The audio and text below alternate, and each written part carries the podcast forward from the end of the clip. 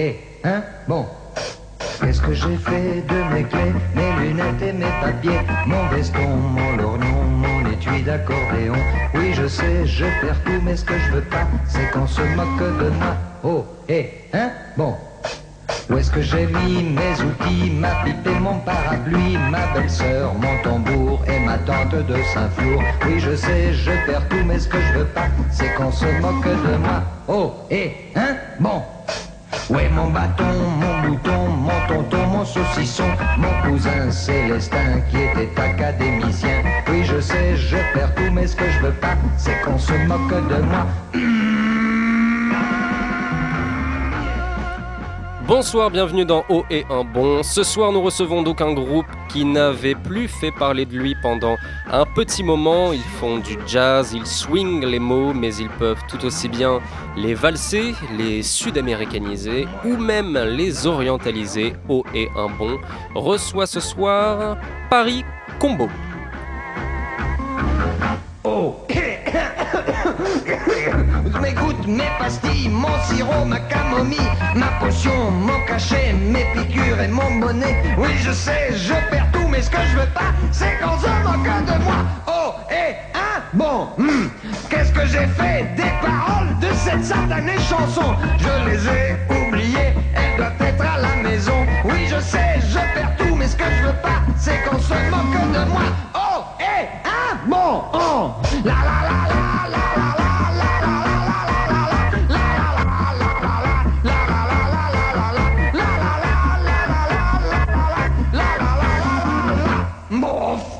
Chers auditeurs, avant d'entamer notre longue discussion nocturne avec euh, Paris Combo, la chanteuse Belle du Berry vient de nous rejoindre dans le studio.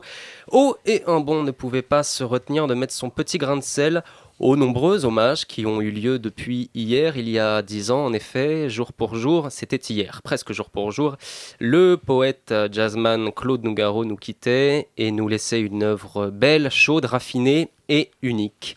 Pour lui rendre hommage, donc, euh, j'ai décidé de passer par François. François est un bénévole de chez nous qui a une culture musicale tout à fait prodigieuse. François, si tu nous écoutes, le genre de mec qui vous sort des pépites qui sont toujours restés dans l'oubli d'artistes, soit très connus, soit pas connus du tout. Je vais donc demander, François, est-ce que tu aurais une chanson de Nougaro que tu voudrais nous faire partager pour évoquer les 10 ans de sa disparition? Il m'a dit oui, bien sûr, dans l'album Sœur âme de 1971. Moi, je ne connaissais pas cet album. Il m'a dit il y a une chanson géniale qu'il faut absolument réécouter, diffuser. Elle s'appelle À Musset. Je suis donc allé repêcher cette chanson et euh, j'ai découvert effectivement une œuvre euh, très audacieuse puisque Nougaro rend hommage, rend son hommage à Alfred de Musset en faisant swinger la phrase suivante Les plus désespérés sont les chants les plus beaux. Phrase tirée donc d'un poème de Musset. Preuve en est que le Toulousain attachait une réelle importance, une belle importance aux poètes qui l'ont précédé, aussi bien qu'aux chanteurs de jazz. Écoutez donc cette chanson pas banale et laissez-vous entraîner par la beauté des arrangements signés Jean-Claude Vanier.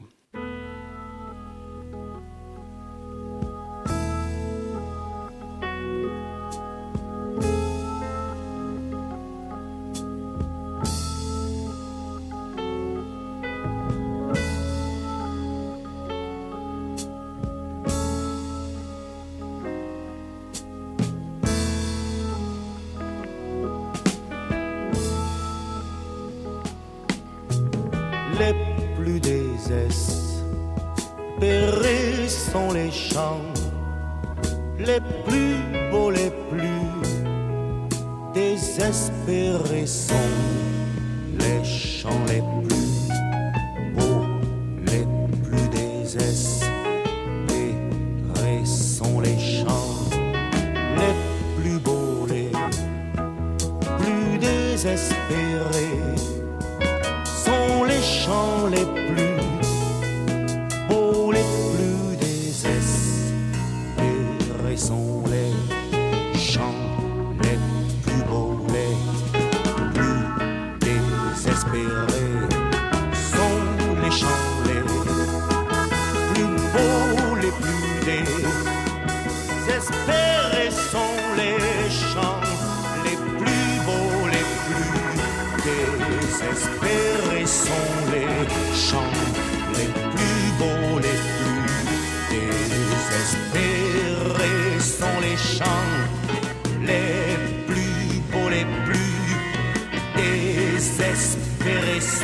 chants les plus beaux, les plus désespérés sont les chants les plus beaux, les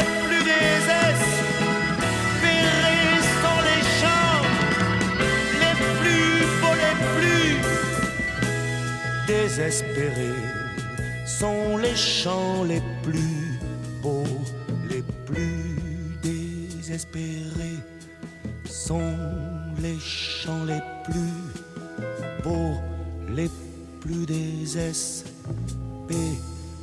sont les chants les plus beaux, les plus désespérés sont les chants les plus beaux, les plus désespérés sont les chants les plus beaux.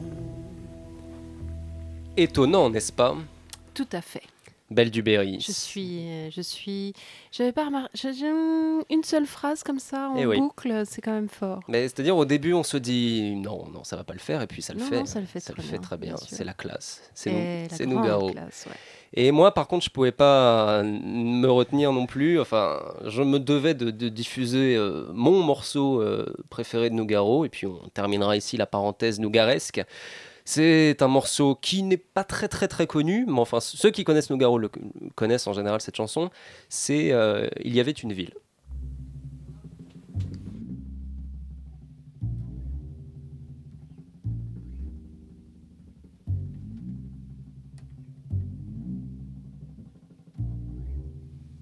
Que se passe-t-il?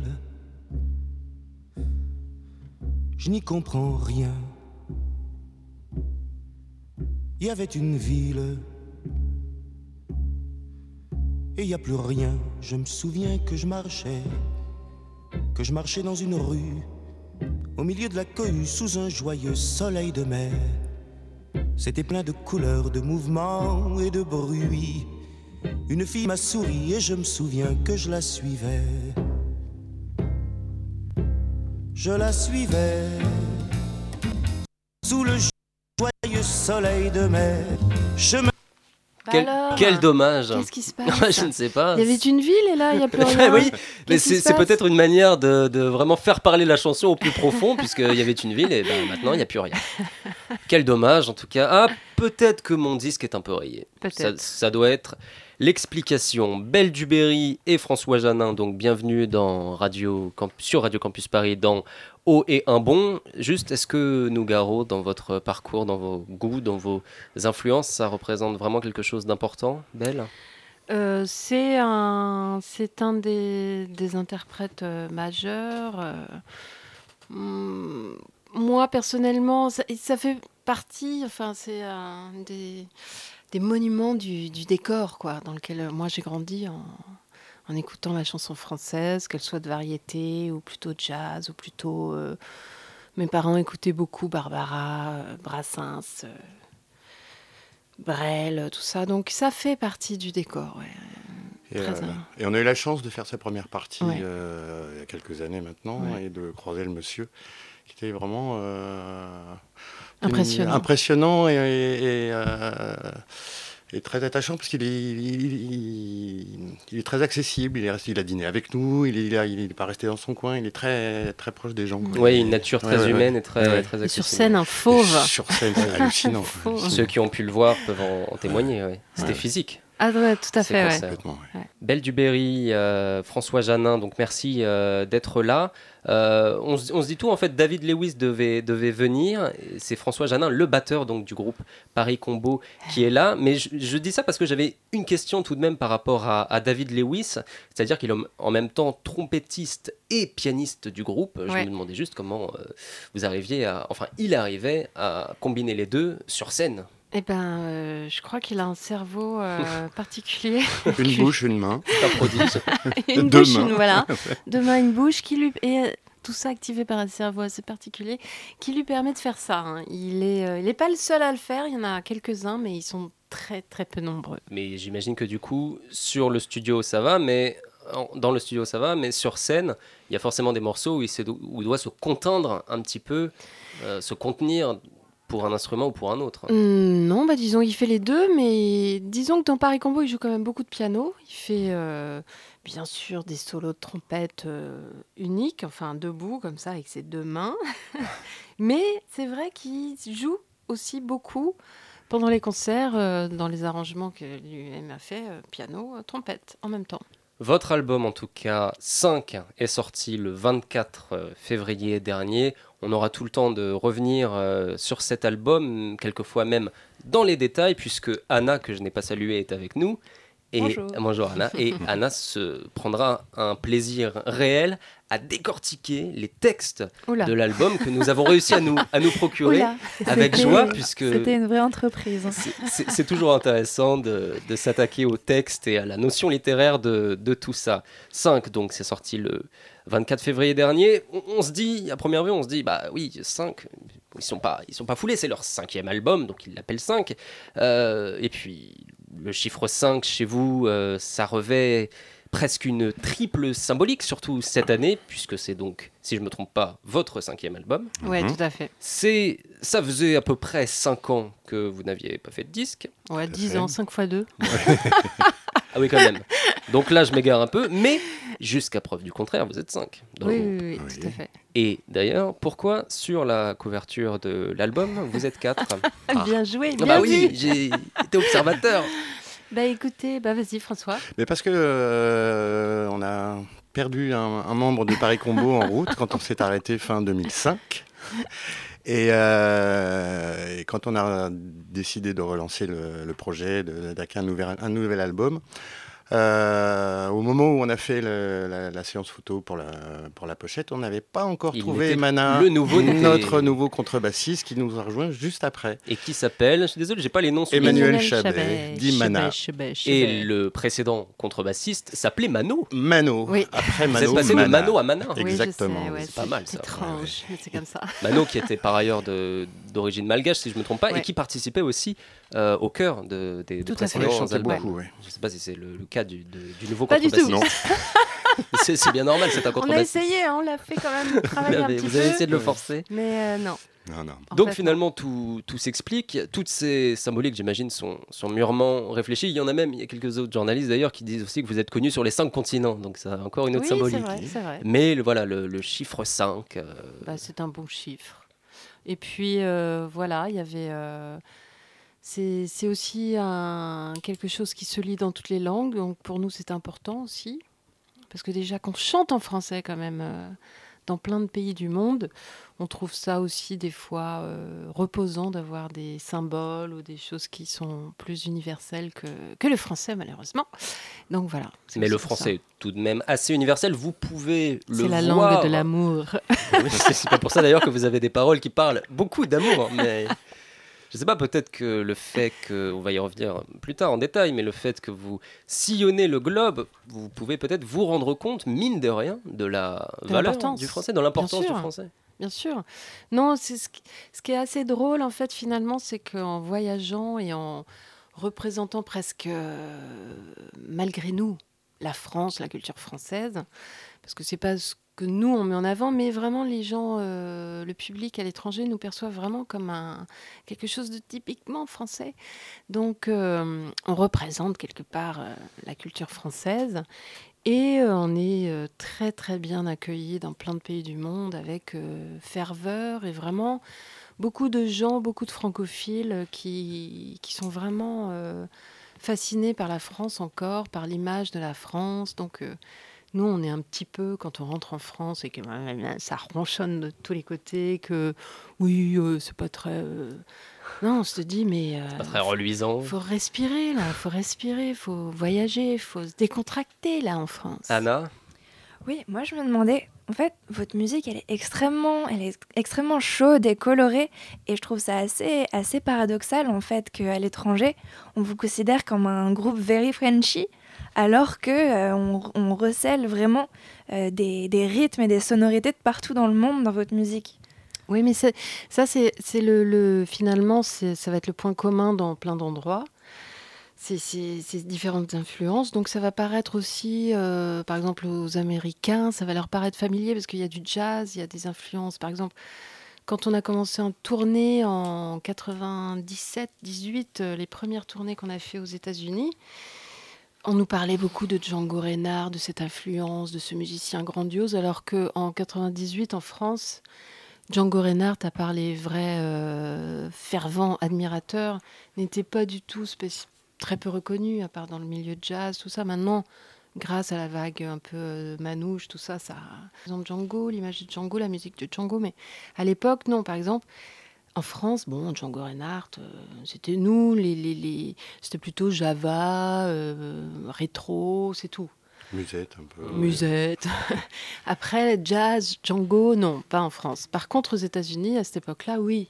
Donc voilà, partout où on va, il y a cette. Euh, il y a une sorte de point commun dans, des, dans les influences qu'on mêle dans la musique et aussi toujours quelque chose de très exotique, quoi. La langue française, le, on a une certaine dégaine sur scène, un certain comportement, un certain humour, l'humour français quand même. N'oublions pas. Et puis Anna parlait d'une musique chaude, colorée. C'est vrai, si, je peux me permettre, que à, titre personnel, je trouve que la musique de Paris Combo, justement, détonne dans le paysage musical français qui, hélas, à mon goût, est un petit peu triste, un petit peu morne, un petit peu comme s'il pleuvait tout le temps. Et euh, cet aspect coloré a le mérite d'être souligné et on va s'en rendre compte immédiatement en s'écoutant un premier extrait de cet album qu'on aura le temps de décortiquer dans une dernière demi-heure de l'émission. C'est la chanson la plus latino de l'album, ça s'appelle Chaque fois et c'est une belle manière de faire euh, rythmer les mots. Comme je disais en intro justement, c'est aussi une ode au pouvoir de la danse dans les rapprochements humains et plus euh, si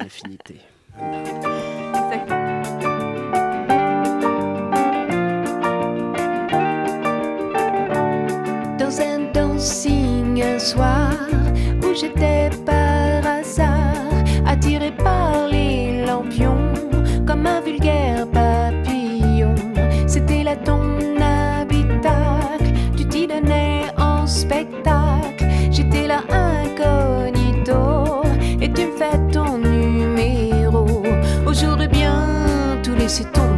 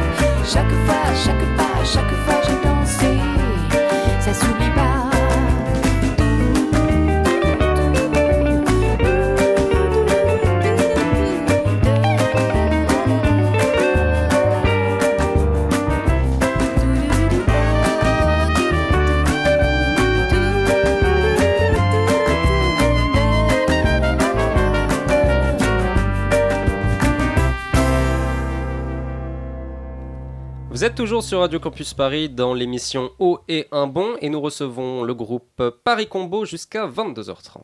On y va, chauffe là tan Tan tan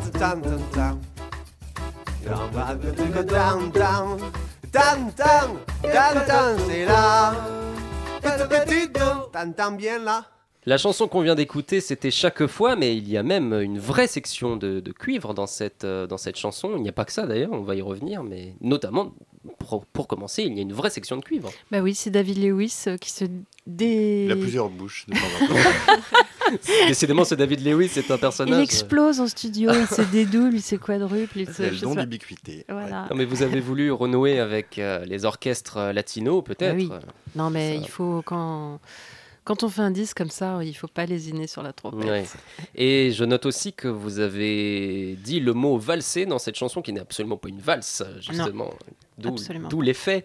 Et enfin, euh, il y a un petit solo de voix. J'imagine que sur scène, euh, vous aimez Ah oui, vous lâcher. À la fin, il y a un petit solo de voix? Oui, oh non, moi pas trop. hein. Enfin, lé- légèrement. Quelques... Il y a quelques moments, oui, où je me lâche, mais euh, je Via, laisse ça. via du scat. Non, le scat, C'est pas trop non, votre- pas- c'est pas je trop ton pas truc. vraiment. Et enfin, un solo de guitare assez manouchéen dans Ah oui. une chanson latino. Bah Voilà. oui, bah, Et c'est le mélange des styles. ça, dont on parlait et dont Ouais. on continuera euh, à parler. On va s'arrêter sur les fondamentaux qui définissent euh, Paris Combo.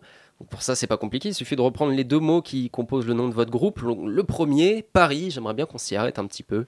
Et puis en plus, ça nous fait un point commun, puisque nous aussi, on a voulu mettre oui. Paris dans le monde de notre radio. Je vois. Et euh, parce que, pas seulement parce qu'on aimait sur Paris, mais parce qu'on aime Paris et qu'on est attaché à cette ville, malgré tous ces petits travers. Est-ce que pour vous, c'est la même chose? Est-ce que c'est une histoire d'attachement? Bah oui, tout à fait. C'est un point de rencontre. Surtout, c'est le, le bon côté de Paris, c'est le voilà, c'est son brassage, son tous ces endroits où on joue de la musique, où on peut se rencontrer, on peut faire des.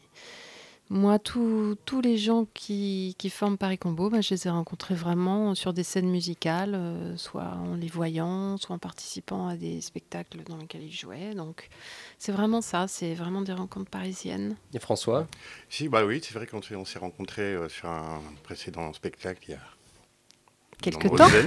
Quel On aura Et tout le euh, temps de mesurer le temps passé.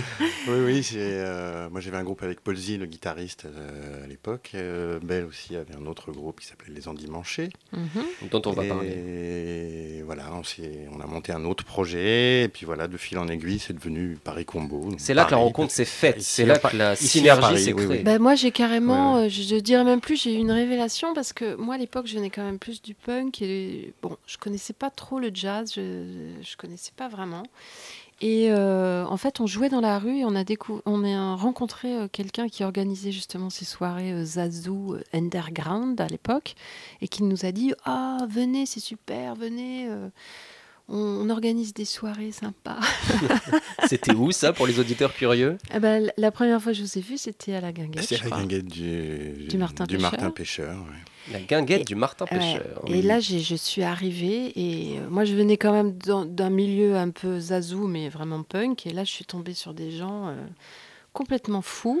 C'était une guinguette très roots, mais qui était vraiment euh, très très vraiment une, une guinguette à l'ancienne où les titres les plus récents ne dépassaient pas 1957. Mhm. Euh, Oui, effectivement, acoustique. Euh, oui, euh, c'était, Enfin euh, bon, c'était la folie. Très euh, swing, rock and roll, euh, rockabilly. Il n'y avait pas un vêtement qui, d'ailleurs, datait de, de plus des années 50. je Oui, c'est ça, oui, oui, oui, parce que Et puis c'est votre vision de Paris un petit peu, une vision de- d'une ville qui, qui accueille, qui se fait rencontrer les gens d'un peu partout. Oui, tout à fait. C'est vraiment euh, un endroit propice aux rencontres, au partage, euh, au mélange, euh, et ça de, de tout temps. Donc euh, voilà, c'est vraiment, c'est vraiment l'hommage à ce Paris qu'on aime. Et ce qui est rigolo, c'est que finalement, il y a beaucoup d'évocations de, de Paris dans vos différentes chansons.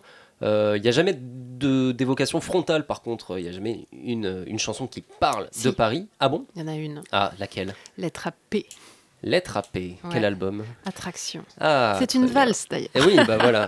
Il n'y en a pas beaucoup. En mais- tout cas, ce qui est sûr, c'est que ça revient, cette ville revient souvent dans, dans, dans les, dans les paroles de vos, de vos chansons. Quels sont les quartiers que vous aimez particulièrement? Ménilmontant d'abord, Ah Oui. où j'ai habité quand même euh, une bonne quinzaine d'années. Où j'habite toujours.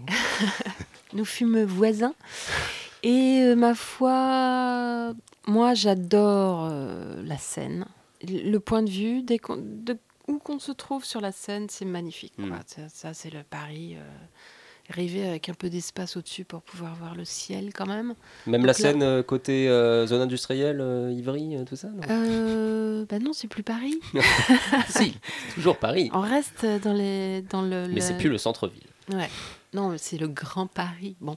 Non, mais pour l'instant, moi, vraiment, il y a... je vais rarement. En fait, j'ai découvert la scène quand j'ai habité peu de temps Rive Gauche. Ça m'est arrivé pendant un an, j'ai habité Rive Gauche de toute mon existence. Et, Félicitations. euh, du coup, comme je- tout, tout ce que j'avais à faire se trouvait évidemment en rive droite, Oui. j'arrêtais pas de passer ce- ces ponts et cette scène. Et c'est là que je me suis rendu compte à quel point c'est magnifique. Et ce qu'il faut bien dire, c'est que peut-être, surtout en ce moment, vous avez quand même moins d'occasions de, de- d'être sur Paris quand vous faites des tournées mondiales, etc. Quel est le sentiment quand vous, quand vous revenez sur Paris, que vous revenez à Paris euh, qui on vous est bien content. Oh, on est super content. C'est vrai qu'on a- on, on apprécie, euh, d'autant plus à chaque, quand, quand on revient, on est comme des touristes. euh, comme tu disais, quand on traverse la Seine, on passe euh, à la Tour Eiffel, Notre-Dame, et c'est ah, c'est toujours le même euh, émerveillement. quoi. Et il y a une chanson euh, qui s'appelle Moi, mon âme et ma conscience, qui fut tournée à Paris, si je ne dis pas de bêtises. Ouais, ouais. Ça a été tourné sur le viaduc des Arts, Voilà. la promenade plantée. Oui. À défaut de voir le clip, on va se l'écouter.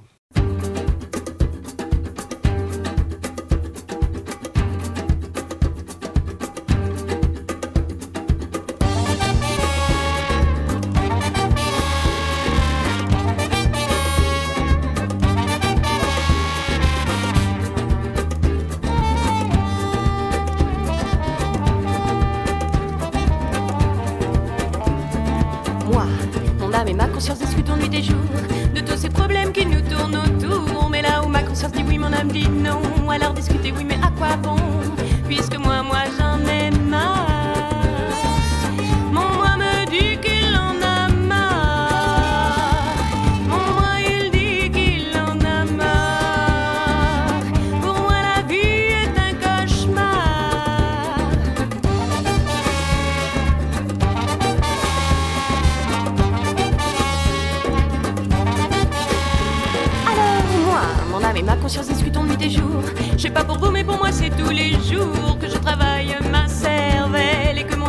dans un bruissement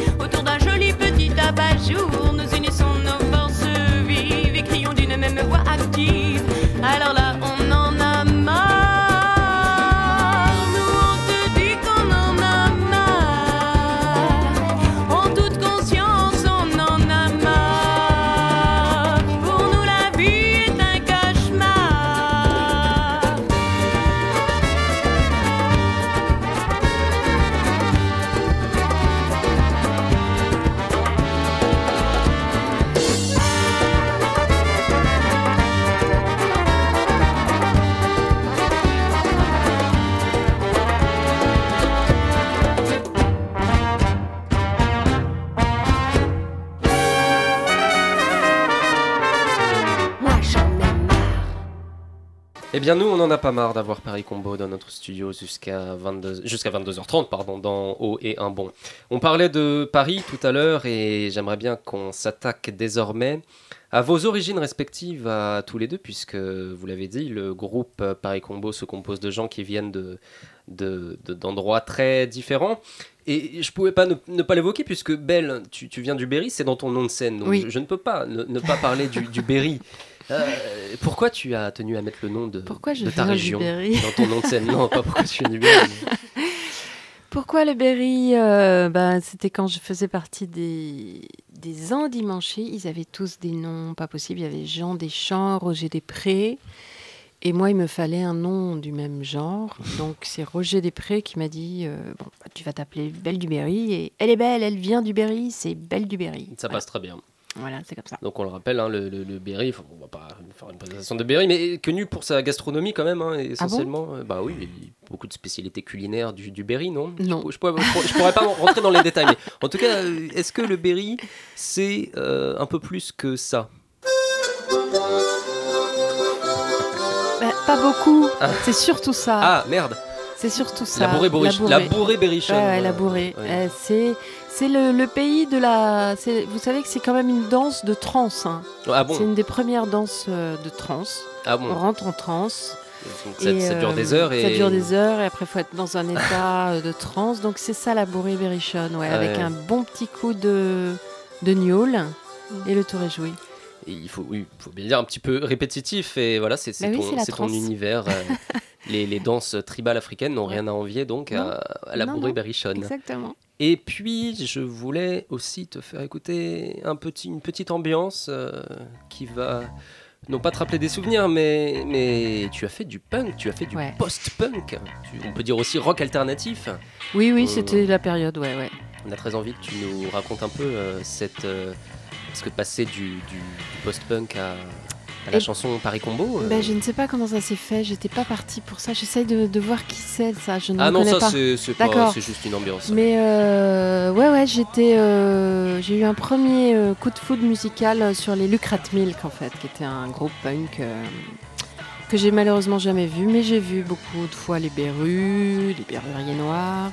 Et puis euh, en traînant comme ça dans cette mouvance, euh, été embarquée dans des groupes, des groupuscules de musique punk qui, qui m'ont engagée. Je ne sais pas pourquoi, car je ne savais rien faire à l'époque. Mais tu faisais quel instrument? Ben aucun. Très bien. Si, je me suis mis à la grosse caisse. Après, je me suis mis à l'accordéon. J'ai commencé à faire des chœurs. Mais c'était À la- vraiment. l'accordéon dans le post-punk. Bah, je eh bah note. oui, il fallait bien un peu d'accordéon. Euh, je viens quand même du Berry, excuse-moi. Ah bah oui, mais bien- justement, On fait avec ce qu'on c'est a. ce qu'on dit, Anna. Et tu étais, chanteuse également Non, pas au début, non, non. Ah non Non, non, j'étais euh, grosse caissiste. Ah, Et puis, euh, ouais, je faisais les chœurs dans les PPI, je faisais quelques chœurs, mais je ne chantais pas moi de chansons, j'interprétais pas toute seule. Hein. Et ça a été quoi les premiers euh, groupes en tant que chanteuse alors? Bah, les champêtres de joie. Les champêtres de joie. La vraie chanteuse s'est révélée. ouais. Ouais, les champêtres de joie. Et par la suite, les endimanchés, tu l'as évoqué euh, Non, ça c'était tout avant. à l'heure. Ah, les c'était en- avant. Oui, les endimanchés, oui, j'ai commencé à chanter quand même dedans. Oui, je... Et c'est à partir de ces groupes-là que tu décides de t'orienter plutôt vers la chanson, on peut dire, des années. euh, Moi, j'ai rien décidé dans ma vie, bien sûr, mais malheureusement. c'était un J'aurais fait. peut-être mais- dû à un moment décider un peu plus, mais non, disons que ouais, ça s'est fait. Comment dire C'est vraiment euh, ça s'est fait comme ça par rencontre, par euh, flot de choses qui arrivent et passion euh, effectivement musicale et passion pour la musique, pour la scène, pour Mais c'était ça l'univers musical quand même, on est d'accord, la, la chanson des, des années 30, les Arletty et compagnie. oui, pour les champêtres de joie. Ouais, Pour les champêtres ça. de joie. Tu- Ouais. tu- François, tu as connu les champêtres Oui, de joie oui, tout bien à fait, sûr. oui, parce que, Très bien, mais non, à- je ne sais pas tout. À cette époque-là, avec Paul D, on avait un groupe qui s'appelait les Accroche-Cœurs. On faisait des, beaucoup de reprises swing des années 30-40 aussi. Et euh, de, de Trenet, euh, Albert Préjean, enfin tout, tout ce répertoire-là. Et euh, on a rencontré les, les champêtres de joie qui étaient balbutiants presque, Mhm. enfin même plus que balbutiants. et on les a rejoints et, euh, et on a monté une espèce de, de revue. Euh, Ah oui, donc le mot, le mot est là, justement, le, le mot est lâché. voilà, c'était, le mot, euh, on était, le on mot était- phare de, de cette période. Voilà, on était huit sur scène et on faisait, on a, on c'était, c'était plus que des, c'était pas des, des concerts, c'était des vrais spectacles avec des, avec des tableaux où on faisait vraiment des, des reprises de, de cette époque-là, même oui, pas, pas beaucoup au-delà des années 1939, Non. 40. euh, C'était vraiment. euh, Et d'ailleurs, je reprenais une chanson d'Arletty. À la fin de la chanson, je faisais sauter un chien dans un cerceau. Ah oui, un c'était dans un tambourin. Dans un tambourin, pardon. Ça tombe très bien que tu parles d'Arletty puisqu'on va écouter Arletty euh, juste après. Euh, mais juste, c'est pas, c'est pas très, c'est pas difficile de d'essayer de réactualiser ce répertoire qui, au vu de beaucoup, peut paraître un petit peu vieux? Bah, c'est toujours euh, agréable de, par- de faire partager aux gens euh, sa passion. Donc nous, on n'oblige personne. hein. Évidemment. On fait ce qu'on aime et puis, euh, et puis voilà, ça plaît, ça plaît moins. Il y a des gens qui trouvent ça formidable, d'autres qui trouvent ça affreux. Qu'est-ce que vous voulez? Nous, on fait ça par sincérité. Et puis surtout, on le vit de manière très spontanée. On s'amuse avec, on a un regard quand même et passionné et respectueux et en même temps un petit peu punk quand même. Anna, Bah, c'est sûr que votre euh, album, et en l'occurrence la chanson Living Room, ont vraiment, euh, ont vraiment fait un gros buzz. Et euh, je trouve ça, bah, c'est assez intéressant. C'est la seule chanson dans laquelle j'ai entendu le moindre mot d'anglais. C'est le seul lien Ah oui. avec euh, C'est vrai. l'anglophonie, les anglo-saxons que vous Ouais, avez. ouais. Il n'y a jamais eu euh, aucune tentative de chanter en anglais, d'écrire des textes en anglais. Euh, dans Paris Combo, non. Après, nous, on a fait un projet avec euh, David Lewis où on a écrit des chansons comme David est quand même australien.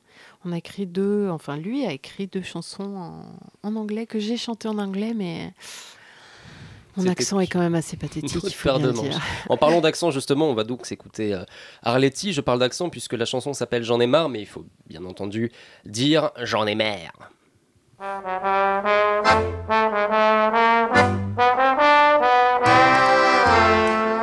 Toujours au turbin du soir au matin, moi j'en ai marre.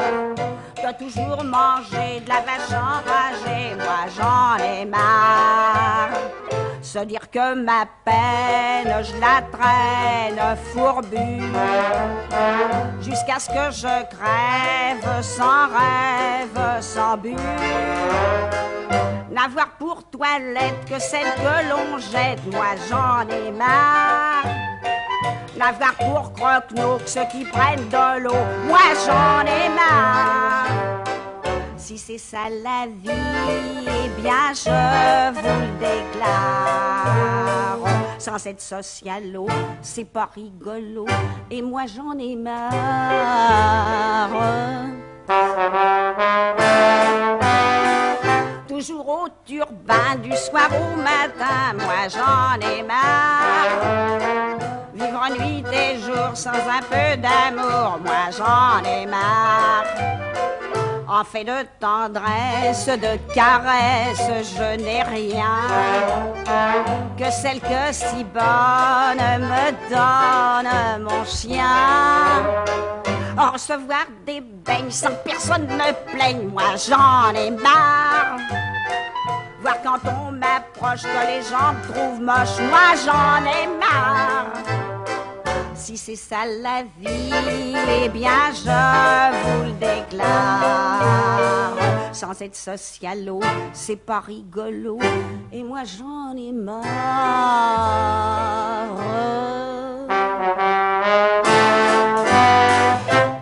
Tiens, mais c'est drôle, euh, j'en ai marre. On a déjà entendu Bah ça. ouais, dans- hein, quand même. hein.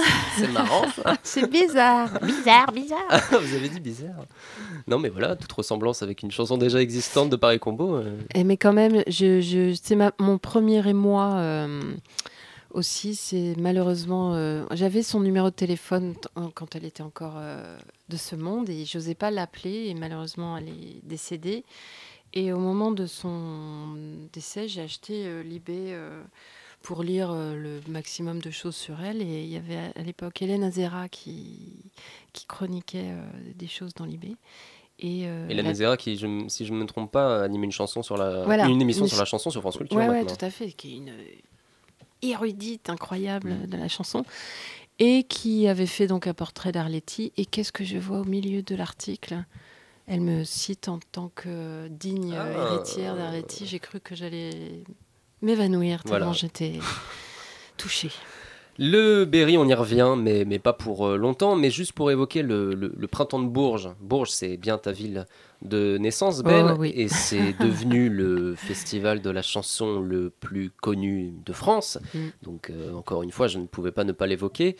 Créé en 1977, ce, ce festival, tu as 11 ans, si je ne dis pas de bêtises. Exactement. En 1977, Mm. tu es allé aux, aux premières, euh, premières éditions Non, non, non, non, je suis restée dans ma campagne car moi j'habitais la campagne, hein, je suis une bouseuse quand même.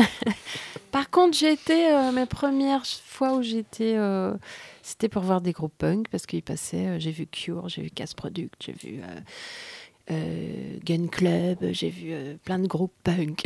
Et François, toi, le festival de Bourges? Ben, je l'ai connu uniquement avec Paris Combo parce qu'en fait tout est un peu parti de là-bas. On était découverte du printemps de Bourges en 97, Ouais. si je ne me trompe. Ouais, ouais, ouais. Et euh, voilà, mais je ne suis jamais allé en dehors de Paris Combo. On va s'écouter une, une petite archive. C'est le printemps de Bourges en 1979. C'est rigolo parce que maintenant euh, c'est un festival bien rodé, mais encore en 79, il y a quand même euh, une atmosphère un petit peu euh, alternative, rebelle. C'est- un reportage de, télévision et on, on croise des artistes pas connus du tout et puis des artistes un peu plus connus, vous allez le voir. Le groupe Urban Sax défile dans les rues de Bourges devant un public toujours plus nombreux. En 77, il y eut 12 000 entrées, on en prévoit 40 000 cette année. Un public passionné qui aime consacrer lui-même ses vedettes et qui aborde avec méfiance ceux qui sont déjà établis. Plus que contestataire ou marginal, cette fête de la chanson peut être placée sous le signe d'une exigence commune à la plupart des spectateurs et des chanteurs, la sincérité.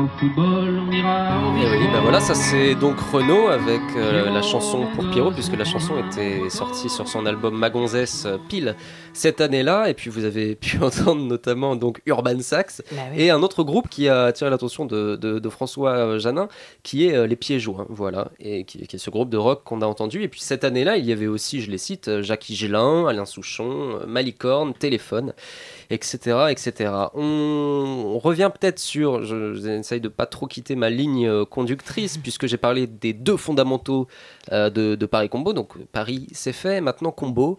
Combo, c'est combination en fait. Ouais, c'est ça. C'est un terme tout à fait technique.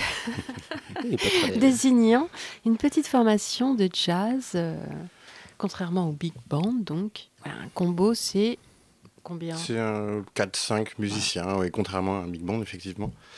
Euh, et euh, oui, en anglais, c'est- ça signifie mélange. euh, par exemple, quand on va au fast-food euh, Eh oui, aux États-Unis, il y a le chicken combo. combo, euh, chicken combo, le cheese combo. Eh ben nous, c'est le Paris Combo. Voilà. On a Et- mélangé plein de choses. Et c'est une manière aussi de, de décrire un melting pot, quoi, de, de plusieurs. Exactement, ouais. Melting bande de potes. D'ailleurs, je, je- je reviens sur votre rencontre, euh, la création de votre groupe. David Lewis Mhm. était le musicien de Manu Dibongo. Ouais, il a joué avec Manu Dibango. Moi, quand je l'ai rencontré, en fait, euh, il jouait avec Manu Dibango, Arthur H dans le Bashibouzouk Band. Puis, euh, Band. Ouais, d'autres, d'autres gens. euh, et euh, ouais, il a joué avec beaucoup de monde, ce- celui-là. Et puis voilà, on entend, euh, on entend du jazz, on entend donc ce, son jazz euh, des années euh, 30-40. C'est Sidney Béchette pour ceux qui se posaient la question. Anna Ouais, moi je me demandais, euh, en dehors des euh, les, les deux fondamentaux, j'ai cru comprendre vous aviez un contrebassiste choriste qui a été remplacé par un contrebassiste pas choriste. Euh, sinon, c'est la même formation depuis le début? Vous Ah n'êtes ouais. jamais Mmh. quitté? Fait, Jamais. ouais. Ça, du coup, ça a vraiment été une espèce de, de, de coup de foudre. C'est assez incroyable. Bah ouais, c'est ma foi. C'est assez incroyable. C'est la fidélité, c'est la fidélité musicale dans toute sa splendeur. Exactement. 5 comme les 5 doigts de la main. Et oui, voilà. j'ai- voilà. Et c'est marrant parce que vous avez dit euh, coup de foudre et euh, bah, c'est toi qui dis ça, François François.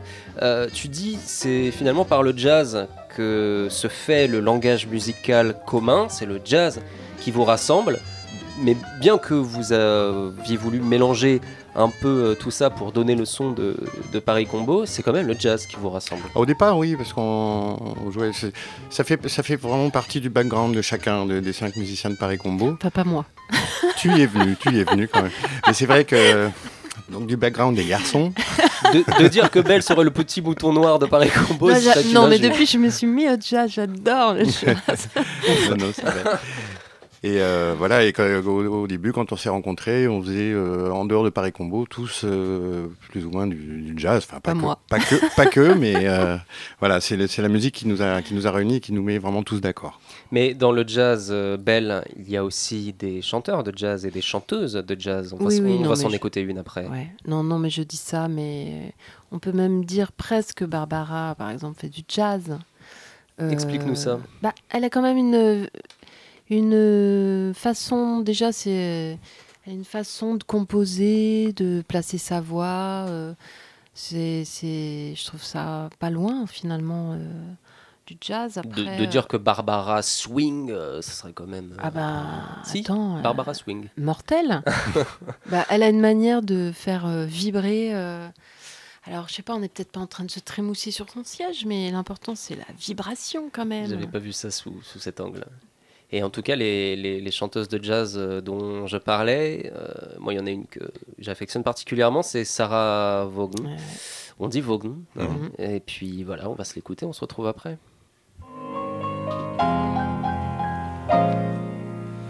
C'est beau ça.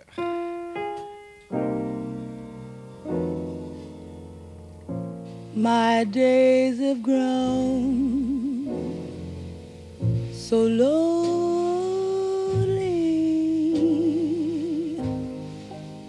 For you I pine, for you,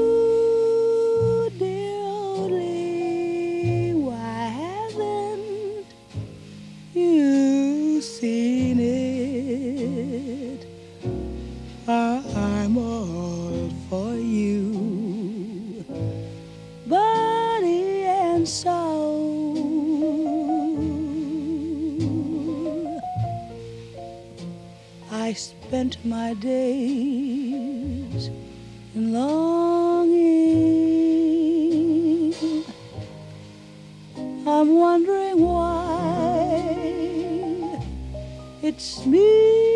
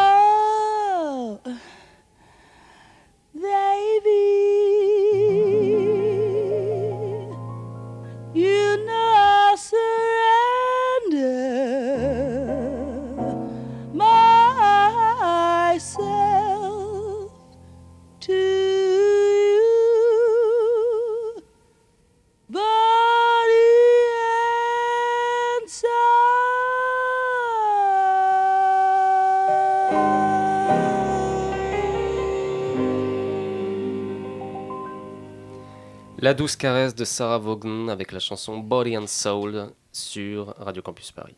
On y va, chauffe là. C'est bien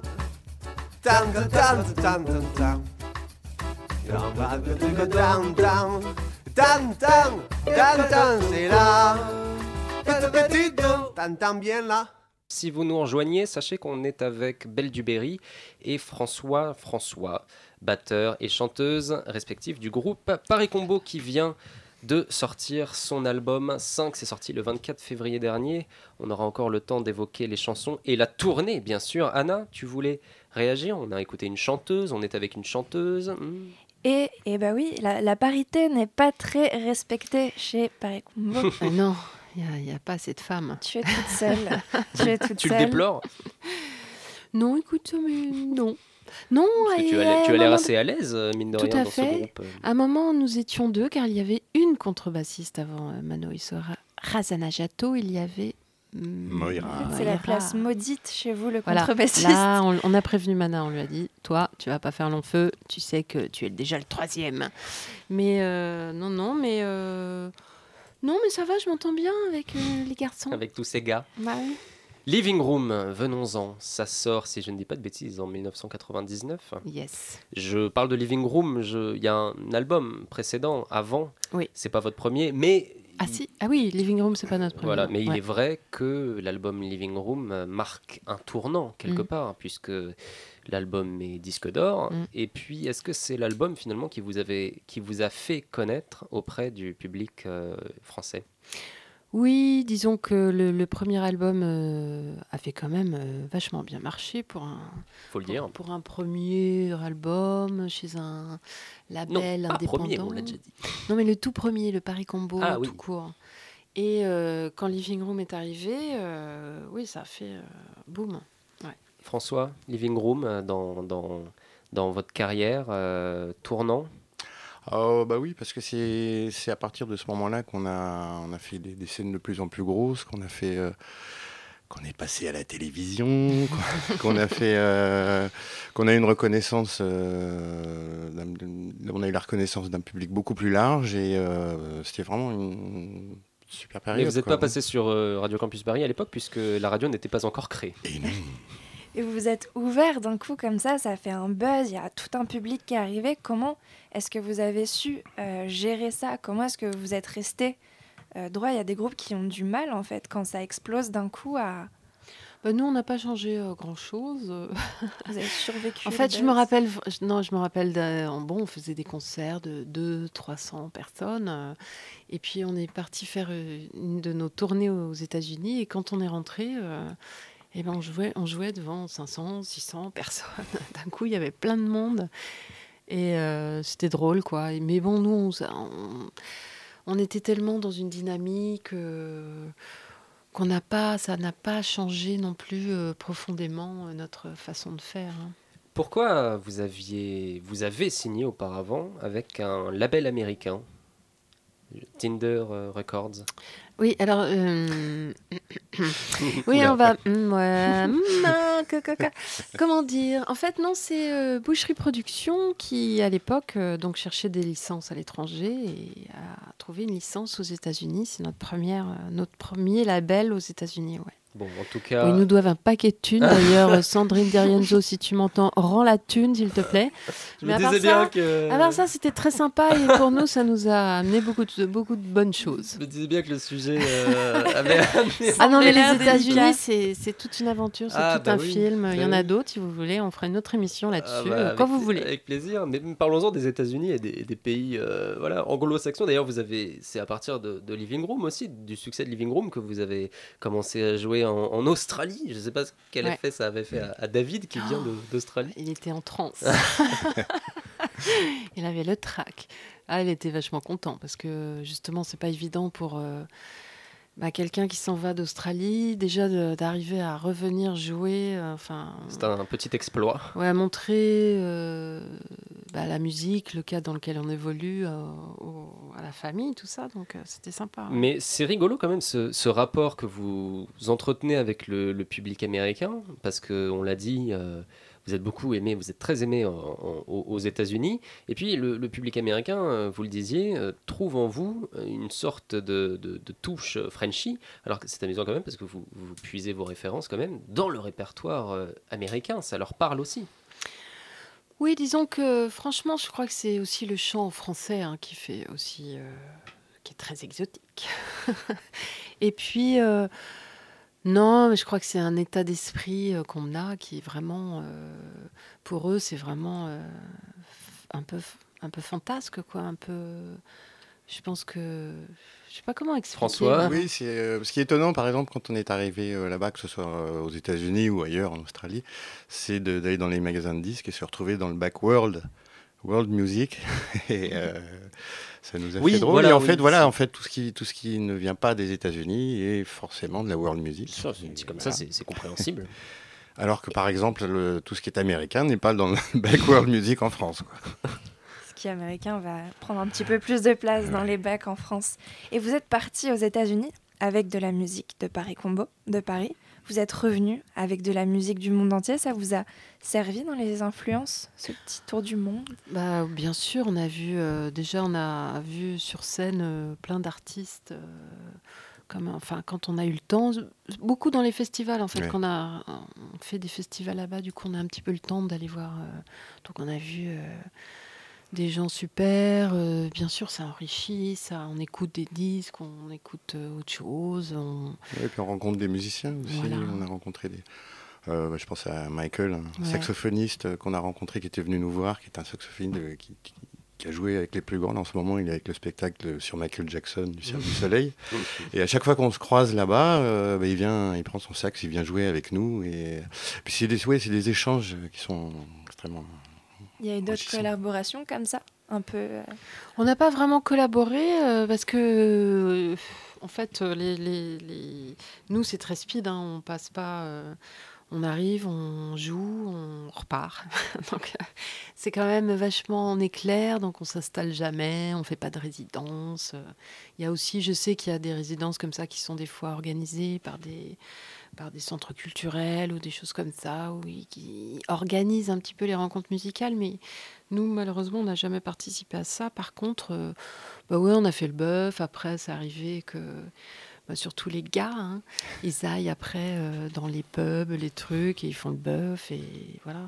Non, c'est intéressant, surtout aux États-Unis, quand on va à, New York ou à la Nouvelle-Orléans, par exemple, c'est de réussir à trouver des concerts avec des gens qu'on qu'on aime énormément et qu'on n'aurait peut-être pas eu l'occasion de voir euh, ailleurs. Je vous propose d'écouter l'inénarrable, pardon, chanson phare de l'album Living Room. Donc Ah chanson, oui. chanson du, du même nom.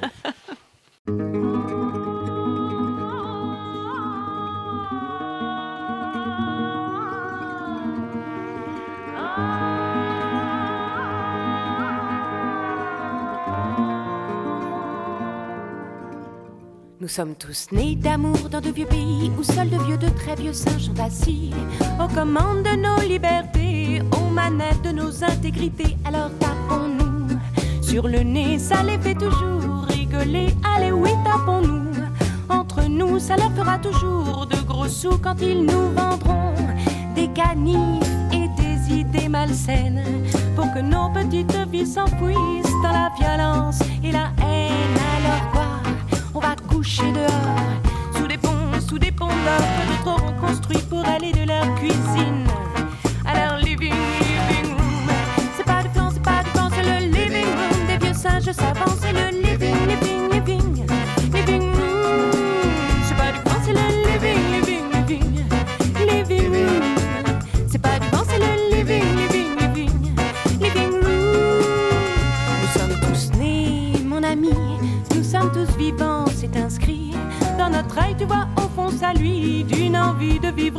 envie de parcourir le monde, cette bonne terre si gironde.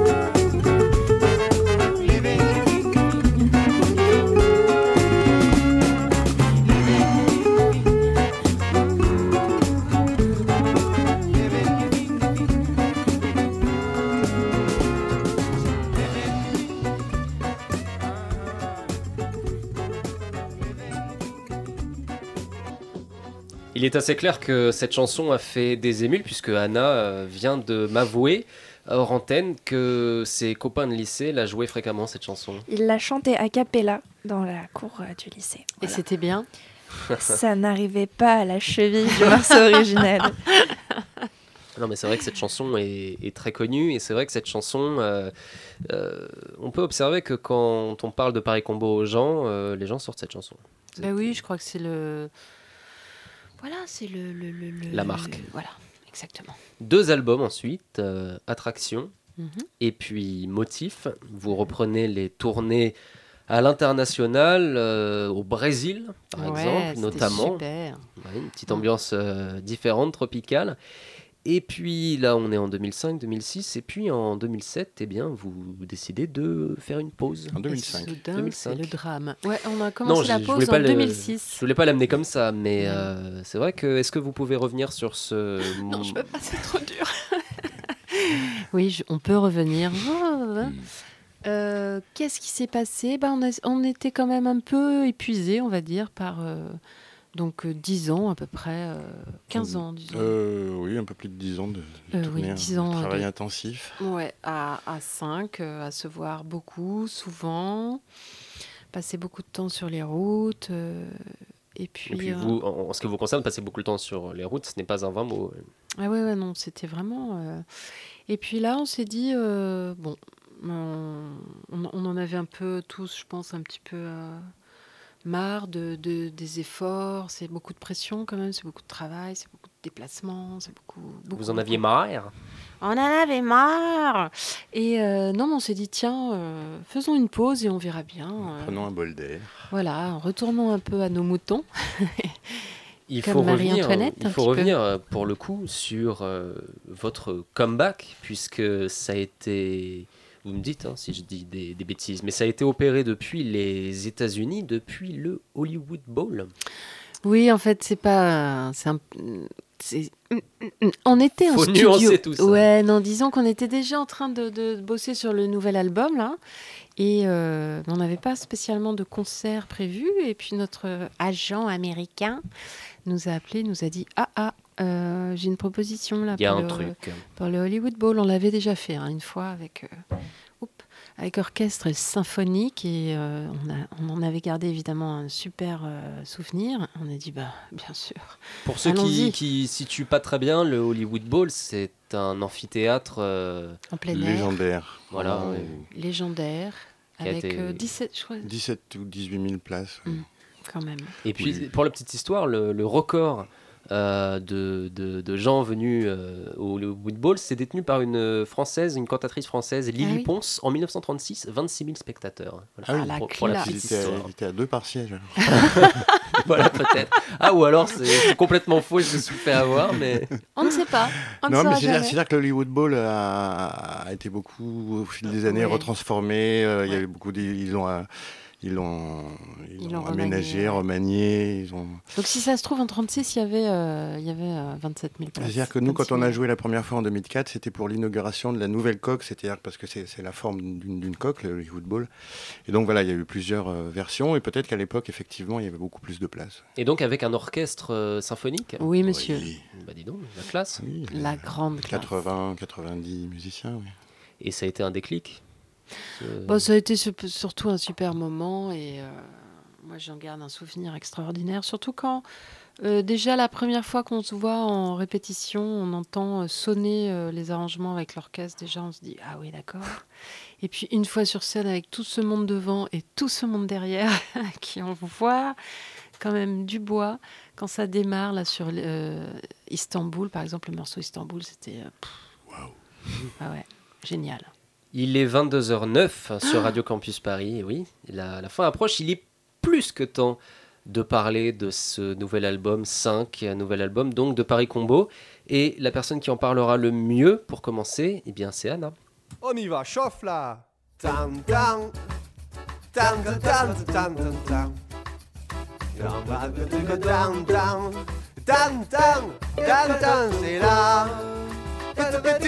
Tan tan bien là Anna, notre chroniqueuse euh, littéraire, il faut préciser que les textes de, Paris Combo sont, comme tu me le disais, euh, assez euh, imagés. Eh bien, tu as voulu t'en faire une, une interprétation propre. Personnel, ouais. C'est hyper riche, tous ces textes, et du coup, c'est un petit peu difficile de- d'analyser en détail. Alors, je me suis dit, plutôt que de faire quelque chose de très littéraire, faisons quelque chose de très interprétatif. Alors, Belle, je sais que c'est à toi que l'on doit cette plume ailée, donc ce, ce lyrisme inspiré. Et alors, pour les auditeurs, je vais faire un petit résumé, très grossier, du morceau que euh, je vais euh, étudier avec vous, que je vais décortiquer, mettre à poil ce soir. Je te vois partout. Euh, tu nous expliques que tu, ou du moins une identité poétique, narratrice, est obsédée par quelqu'un. Totalement, euh, totalement dingue. Le refrain est très clair. C'est et c'est assez exceptionnel dans le morceau. C'est vraiment limpide. Tu te dis, c'est bien plus fort que moi. Je te vois partout, surtout, même les yeux fermés. C'est bien plus fort que moi. Je ne peux pas m'empêcher de fantasmer sur toi. C'est clair. Que Ah dire bah de oui, plus? On ne peut plus clair. En- donc pour le décortiquer de façon un petit, peu, euh, un petit peu plus précise, la passion que tu éprouves pour cet être te prend euh, dans, dans le monde extér- extérieur, il est partout, et il pénètre aussi ton monde intérieur puisqu'il il apparaît même sous tes paupières. Une force, c'est une force extrêmement puissante qui va exercer un mouvement euh, d'englobement de l'intégralité donc du monde réel et sensible. T'es folle de cet homme, en bref. Ça ira plus vite comme ça. Mais ça va. Hein, euh, il faut pas nous prendre pour des belettes non plus. Il, y a- il faut lire un peu entre les lignes. Et c'est ça qui m'amuse, lire entre les lignes. Alors, l'histoire de je suis amoureuse, euh, je rêve de toi tout nu, etc. Euh, je me suis dit qu'il fallait gratter. Alors, elle est accro, elle est prisonnière d'un désir, elle en rêve, elle a limite des alus. Alors, je me suis dit, alors attention, interprétation très poussée. Ce- cet homme ne serait-il pas euh, la personnification de, de divers psychotropes ou autres substances douteuses Et puis en fait, non. Ah. Ouais, mais non, Oui, ça mais non. marchait pas. ah, tiens. Ouais, non, mais- Ouais, non, j'aurais dû laisser un peu le suspense. Et ben non, non, non. Et en fait, c'est super simple. Il y a une phrase qui casse tout. C'est parce que tu dis partout, surtout, je t'imagine, je te vois nu sous ton hermine. Et j'ai jamais vu un para à poil ou un joint dans de la fourrure, donc c'était juste pas possible. Certes. Voilà. Alors j'ai continué de chercher, mais c'était vraiment périlleux. Et j'ai compris. J'ai tout compris. Cet homme, c'est pas la, personnification d'un objet ou de quelque chose. Cet homme, c'est un homme. Et la question n'est pas là. La question, c'est qui c'est cet homme? C'était ça qu'il fallait découvrir. Et ben j'ai trouvé. J'ai trouvé. Et avant de vous livrer la clé du mystère, je vais vous décortiquer un peu l'entre-deux-lignes. Ton premier couplet. Ça m'a pris sur les bancs de l'école. À l'époque, c'était Colargol et puis les rustines et la colle, mais là, je m'égare un peu. Je n'étais pas une enfant de cœur qu'on arrache aux instants rêveurs d'un naturel bien éthéré. Tu m'as vite envoûté. Donc, dans ce premier couplet, tu nous dresses un petit tableau de ton enfance. Colar- Colargol, la colle. Donc, euh, ouais, on s'est tous bouffé, fait des festins de glu quand on était petits. Euh, les rustines, passion cyclisme sans les petits trous, etc. On voit bien, bref, tu nous expliques qu'enfant, ça t'a pris sur les bancs de l'école. Ça, c'est une, quinte de tout, quoi. Ça, un pronom démonstratif indéfini, Mhm. euh, qui t'a pris. Alors que pendant toute la chanson, tu vas t'adresser à cette personne. Et, là, tu nous dis ça. Tu le déshumanises. tu lui enlèves sa qualité d'homme. Bien joué, Anna. Non, non, non. Mais je sais pas un hasard. C'est pas un hasard si tu le déshumanises. Premier point qu'il faut retenir pour comprendre qui est cette personne. Ça t'a pris et puis tu t'excuses et tu nous dis que tu t'éloignes. Non, non, non, non, non. À chaque fois que tu vas nous dire excusez-moi, je m'éloigne, c'est là que je cherche les petits trucs qui vont nous, euh, nous, nous expliquer, nous expliquer, nous faire comprendre qui est, qui est ce bonhomme. C'est est décidément qui est-il? Mais moi-même, Ah je oui, non, mais j'en peux plus, je veux Sherlock. savoir, Ah oui, mais qui est-il? Bon, alors je vais pas continuer longtemps à faire durer un suspense aussi insoutenable. hein. Vous saurez tout après le prochain couplet. Tu nous dis, je n'ai pas tout de suite pris la mesure de cette nouvelle conjecture, de cette étrange dictature, mais là je m'égare un peu. Donc comme tu as dit que tu t'égarais, ben moi j'ai cherché, je me suis dit, ça veut dire que là est la réponse. Et tu nous parles d'une étrange dictature. Dictat de passion sur la raison, du sentiment sur l'intellect. Oui, ça se peut, mais faut pas nous prendre pour des loutres. Non, moi je pense que Belle, elle nous parle pas de ça. Elle nous parle d'un autre type d'étrange di- dictature. C'est celle des médias, celle de la publicité et celle du marketing de l'industrie cinématographique. Mais de quoi est-ce qu'elle parle? Mais où elle va? Vous allez tout comprendre, tout comprendre. Brel, prépare-toi à ce que le mystère soit dévoilé. Attention. Tu dis enfin, ton image apparaissant partout, même dans mes rêves les plus fous, bien obligé de constater. Tu m'as vite envoûtée. La folie commence à se répandre. L'entité progressante et envahissante était la passion, c'est désormais l'obsession, la folie, la névrose. névrose. Tu mets à la rime fou et partout. Tout devient fou, partout. Son image te poursuit et apparaît même dans tes rêves les plus absurdes, les rêves les plus abracadabrants. Belle, j'ai compris que tu étais amoureuse d'Harry Potter. Je vais t'expliquer. Aucune chance. Depuis le début de la saga. Les objections après. Depuis le début de la saga.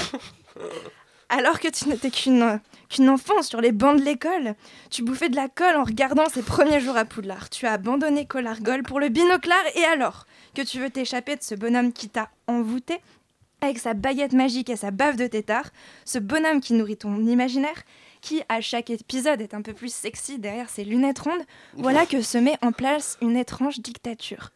Partout Harry Potter. Harry Potter au JT, Harry au kiosque à journaux, Harry sur les affiches du ça. métro, Harry à la librairie, Harry chez l'opticien, Ah, Harry dans un le peu Happy ça, ouais. Meal. Harry est partout. Partout. La mode est au long manteau et aux lunettes rondes. C'est pas un hasard. Et alors te voilà contaminée, belle. Quand bien même la publicité et la com autour de la saga se calmaient, tu l'avais dans le sang, le Gryffondor. Et alors là, il fait ses petits, son petit scandale pour les magazines People. Il joue tout nu dans une pièce de théâtre. Ah bon? Ah mais oui. bon Et alors Ah, là, j'étais c'est la cerise, là. D'accord. Là, c'est la cerise qui va faire déborder le vase. Oui, dans la salle de bain, dans la cuisine, partout, surtout, je t'imagine, je te vois nu sous ton Hermine. Hermine. Ah Et non, c'est bah- Hermione. Mais non, mais c'est pas tout à fait un hasard. T'aurais pu dire, euh, je te vois dans le salon, nu sous ton vison, dans le sauna, nu sous ton chinchilla. Non, c'était dans la cuisine, nu sous ton, sous Ah ton ouais. Hermine.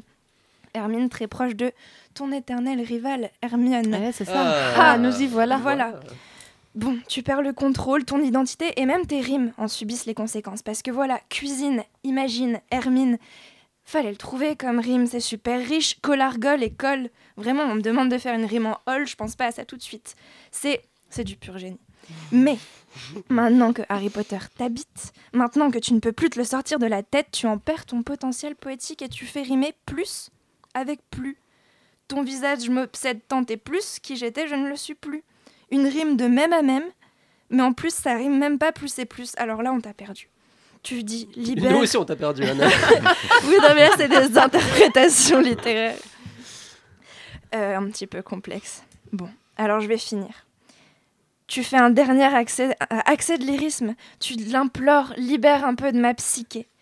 Tu, tu, tu fais un, un- une espèce de, de, de dernier pas tragico-poétique. Libère-moi, je t'en prie. Et en fait, non, tu abdiques, tu m'as trop envoûté. Cette fois-ci, c'est pas vite envoûté, c'est trop envoûté. Et là, c'est trop belle, c'est la goutte d'eau sur le gâteau. Le tragique est à son comble, gros plan, les deux mains qui glissent lentement. Et puis rideau, larmes aux yeux dans la salle. Mais non, un dernier coup de grâce, tu nous abandonnes pas sur cette fin tragique. Tu dis dépixelisé, anamorphosé en format HD, je te vois. Parce qu'il est revenu le cochon, il sort en DVD version numérique, Ah, il se décompose, il se désagrège virtuellement. Il existe partout, Facebook, Twitter, sur la toile gigantesque. Et il est sorti en Blu-ray. Et maintenant, Harry est infini, inconditionnellement accessible à toi et à tous. C'est un texte extrêmement complexe. Ah bah. Une lente chute dans les affres de la passion. Comique en ses débuts, car euh, tu es encore jeune, tu manges de la colle, puis tu vires au tragique, un tourbillon sans fin. Mais que Racine s'en retourne dans sa tombe, pas si tragique, belle, parce que chez Paris Combo, on connaît l'art de la happy end.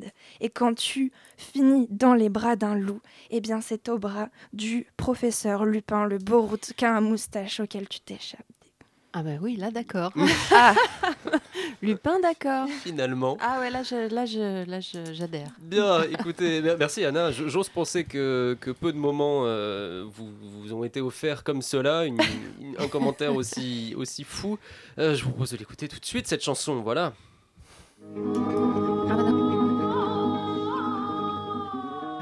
Ça c'est le cri de la biche euh, qui se fait attaquer par le loup. Ouais, Attention je- je- alors là. je C'était la BO pardon. du départ de Belle au bras Je du parle bien professeur de la Lupin. chanson Je te vois partout.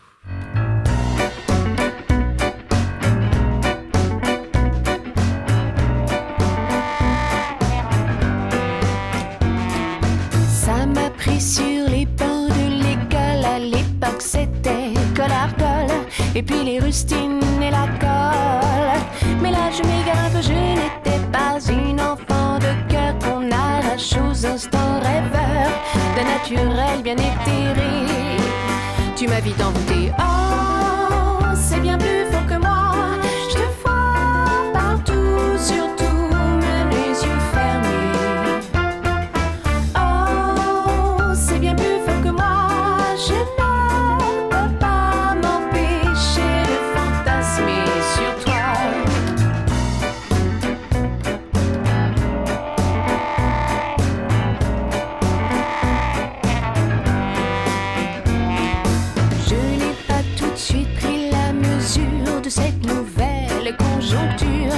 cette étrange dictature.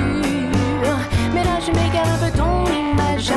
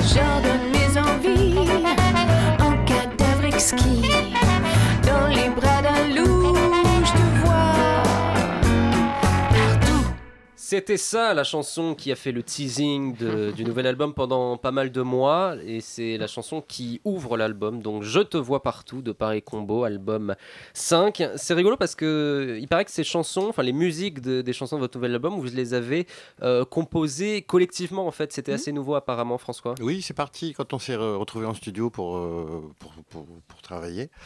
Euh, on est parti chacun sur des improvisations, un peu ce qui nous passait par la tête, et on a gardé les, les meilleures, celles qui nous, qui nous plaisaient vraiment, qui nous parlaient, et on les a. C'était comme un, un bloc de, un bloc de granit qu'on a, qu'on a, qu'on a taillé, et c'est devenu les, les chansons. En revanche, ce qui est rigolo, c'est que pour le coup, les fruits, euh, les, qu'est-ce que je raconte, les paroles Bah oui. sont le, le fruit euh, d'une longue maturation pour le coup. Bah oui et non, parce que moi j'engrange de toute façon pas mal de- de- d'idées de, textes euh, sans arrêt, sans vraiment les écrire. Et puis euh, là, en écoutant, euh, bon, je participais au, à l'élaboration des, des morceaux comme ça. Et puis après, je me retrouvais avec 3-4 musiques. Il fallait quand même que j'écrive des textes dessus. Donc c'était assez, euh, assez speed finalement. hein. C'était- Il y avait un bon rythme à un moment donné. J'ai écrit les 12 chansons en pas si longtemps que ça quand même. Et il y a une grande influence euh, poétique. On dirait que tu as beaucoup lu. Euh, J'ai retrouvé euh, dans ton texte Morphée notamment des références à Verlaine. J'ai j'ai cru que tu allais Euh, encore parler d'Harry Potter. Mon. Non, non, non, non. non. Verlaine, non, non. pardon. Euh, on laisse euh, la li- littérature jeunesse euh, là où elle est. Euh, donc oui, tu, as, euh, tu es une grande amatrice, une grande de lectrice. poésie, ouais, quand même pas mal, ouais, ouais. Et puis, euh, bah, surtout, voilà, c'est euh, les chansons, c'est vraiment un super. Euh, bon, J'aime pas parler de format, mais en ce moment on parle beaucoup de format. C'est l'époque qui veut ça, mais c'est vrai que c'est un, c'est très court en même temps. Bah, C'est comme le court métrage et les films. hein, Une chanson, c'est, on peut tout mettre de- dedans et en même temps. euh, c'est- très concis et en même temps on peut faire un peu n'importe quoi. Il y a un truc qui m'a beaucoup amusé dans l'album, c'est que la première chanson, donc Je te vois partout, s'ouvre, euh, enfin parle de, quelque chose, bon, quand même, d'un- homme vivant, bel et bien vivant, même si c'est du, fantasme. Et puis l'album se finit par une, euh, par une évocation d'un fantôme. J'ai trouvé ça rigolo, ce, ce début de vie et cette fin de mort. Et d'ailleurs, au milieu de l'album, il y a une chanson qui, qui dit que vous préférez le début. Mais on Ouais. va quand même s'écouter la dernière chanson de l'album, Fantôme adoré, une douce balade euh, d'outre-tombe.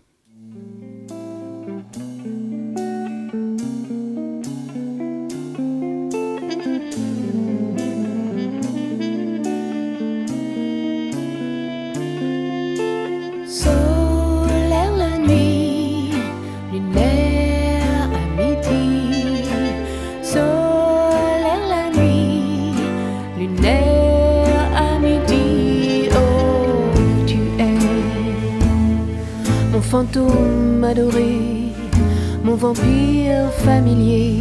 J'aime quand tu viens pour me hanter. J'aime aussi le doux cliquetis, cliquetis de tes chaînes.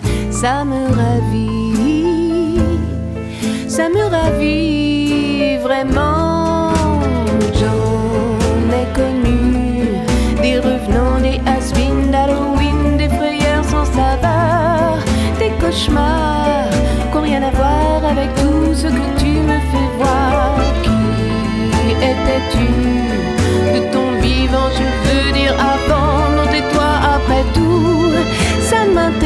pas, ce que je veux c'est toi maintenant, des mots adorables.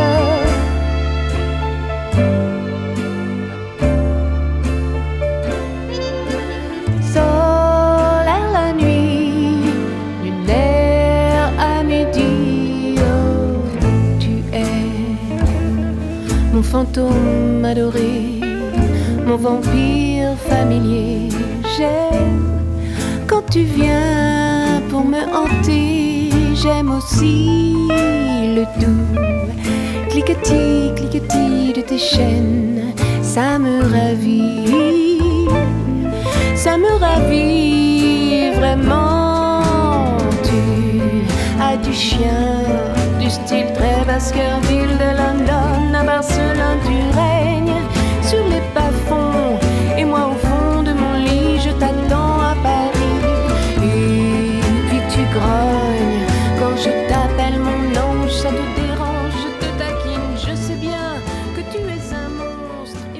son Paris Combo est toujours là. L'album 5 est un album très riche, très joli, très frais, très énergique. Les dates de la tournée de Paris Combo, celle qui nous importe le plus, nous, c'est le 29 mars au Trianon, donc à Paris. On vous souhaite bonne chance. Et puis la, tournée est assez euh, fournie. hein. Le mois de mars, donc, euh, Nantes, euh, Lyon, Marseille. Le mois d'avril, c'est la tournée mondiale qui commence. Toulouse, Chicago, donc Minneapolis, San Francisco, Seattle, Vancouver. En mai, vous revenez en France pour Lille, mais vous repartez pour la Chine le 29 mai avec Hong Kong. Si ça, c'est pas une tournée euh, mondiale digne euh, des plus grands. Et puis, ça se finit vers le mois d'août. Un beau travail, donc un beau programme qui vous attend. Merci beaucoup, Belle et François, d'être venus dans le studio de Radio Campus Paris. Au Merci et un à bon, vous. c'est terminé. On est très content de vous avoir reçu pendant toute cette heure et demie. Euh, Procurez-vous cet album, c'est très beau. Voilà, c'est tout ce que j'ai à dire. Anna, merci. Mickaël, merci d'avoir réalisé. Vous restez sur Radio Campus Paris puisque dans un instant c'est Future Basics et donc euh, bah, restez à l'écoute.